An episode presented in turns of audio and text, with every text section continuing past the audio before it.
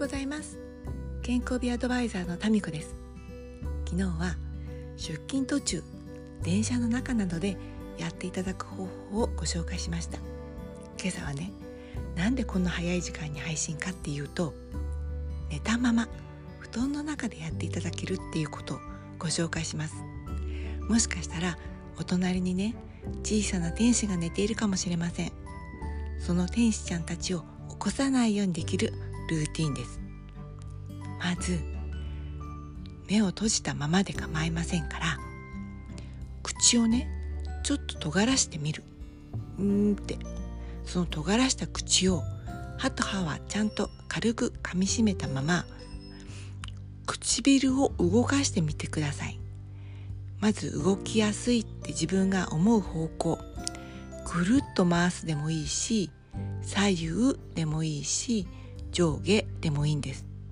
昨日ね電車の中のルーティンで軽く口の筋肉の緊張をとって笑顔でってお伝えしたでしょう。それはできる方もあるしやりにくい方もいらっしゃいます。でねできる方もここの筋肉を上手にコントロールできるようになると力を入れたり抜いたりができるようになるんですよ。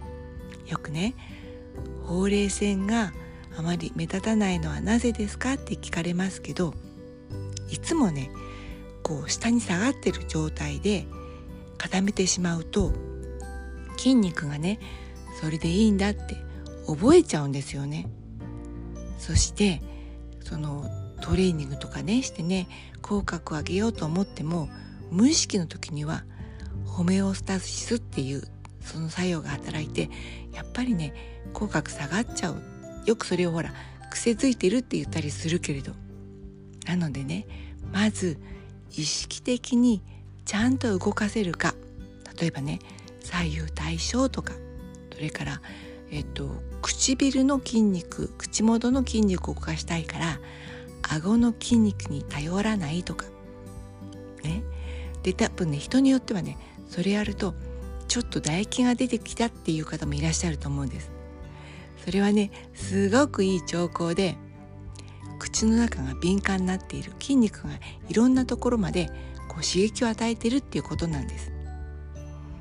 なのでもしできるんだったらちょっと口をうんって閉じて歯は軽く噛み合わせて唇をねぐるんぐるんとかゆっくり動かしてみてください。でその時に肝心なのは眉間は固めない。眉間の間のシワは作らない。優しい笑顔で優しい気持ちでやってみてくださいね。では今日はここまで。